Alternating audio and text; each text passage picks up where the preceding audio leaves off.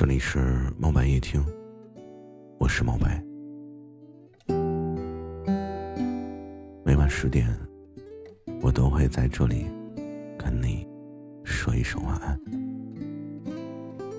希望我的声音可以陪伴你人生中的每一个瞬间。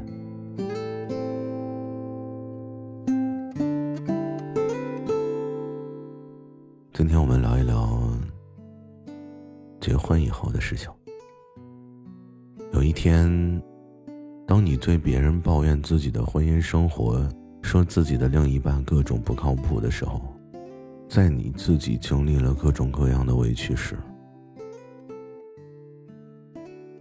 听的人就算是嘴上不说，心里可能也会想：那你为什么不离开他呢？这个时候，你可能会想啊，其实我已经想过无数次了，这日子没法过了，那为什么不离呢？因为你心里比谁都清楚，因为你找不到，或者说，你害怕自己找不到比他更好的人，愿意和你结婚了。正如你结婚之前。你自己肯定也仔细的思考过，这个人综合各方面，就是你当时最优的选择了。这是算计吗？也许吧。但事实是，我们从来没有停止过这种算计。人与人的关系是动态平衡的，所以婚姻也一样。当有一天动态平衡被打破的时候，可能是一方发展的太快太好，另一半走得太慢，甚至是原地踏步；也可能是一方自甘堕落，沉迷黄赌毒、酗酒、家暴，这样就会导致条件更好的那方可以轻松的找到比现任更好的伴侣。这个时候会讲感情的、不抛弃原配的人，当然是有的。可精明的人更多呢。谁想就这么凑合着将就过一辈子呢？谁不想要一个各方面都优秀、更有吸引力、更配得上自己的另一半呢？结婚之前呢，有的时候会有一种现象。会觉得结婚就是一个里程碑，是尘埃落定，是生两个孩子养条狗，从此过上幸福的生活，也是相敬如宾，是彼此疼爱和照顾对方，然后携手面对所有的风风雨雨。可是真的结婚了以后啊，就会发现。两个普通人走到一起，并不是说像铁板一样牢不可破的。关系总是微妙而善于变化的。夫妻一般不会想着要害对方，当然，也不排除有这样的人。可是，在很多的事情面前，考虑的首先都是自己的利益，哪怕你们是相爱的。甚至不需要得了绝症，出了车祸这种戏剧化的事件。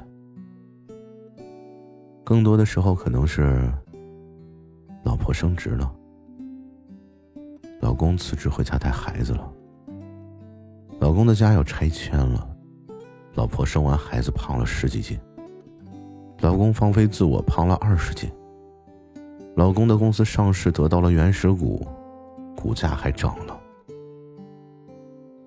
老婆想要二胎的时候，老公不想要。老婆加入健身房练出马甲线了，等等等等。每一件小事都会对夫妻之间产生微妙的影响。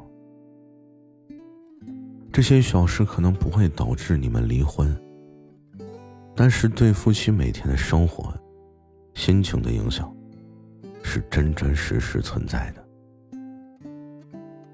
比如说，老公手下新来了个二十二岁的实习生，长得青春靓丽，对他言听计从，还总是夸两句。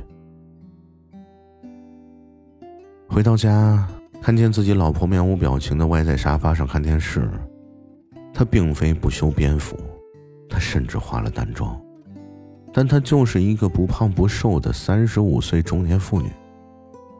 他没打算出轨，是他就是挤不出任何好脸色给他。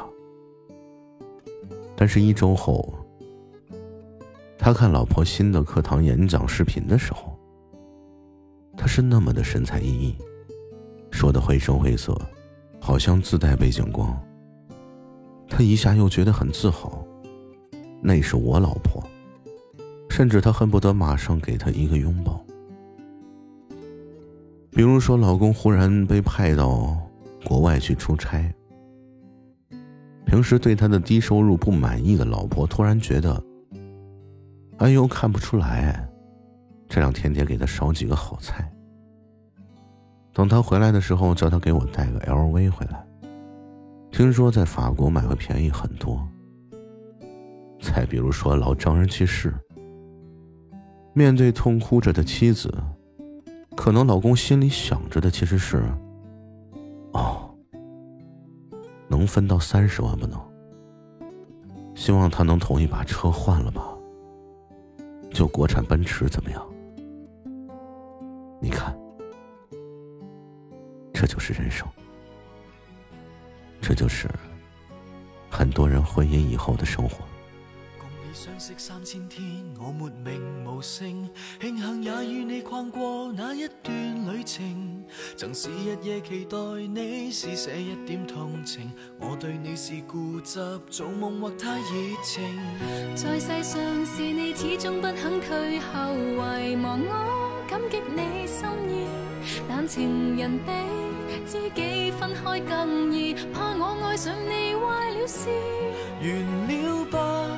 无意外，从今开始该好好恋爱，放下从前一段感情，才能追求将来。你就似没存在，完了吧。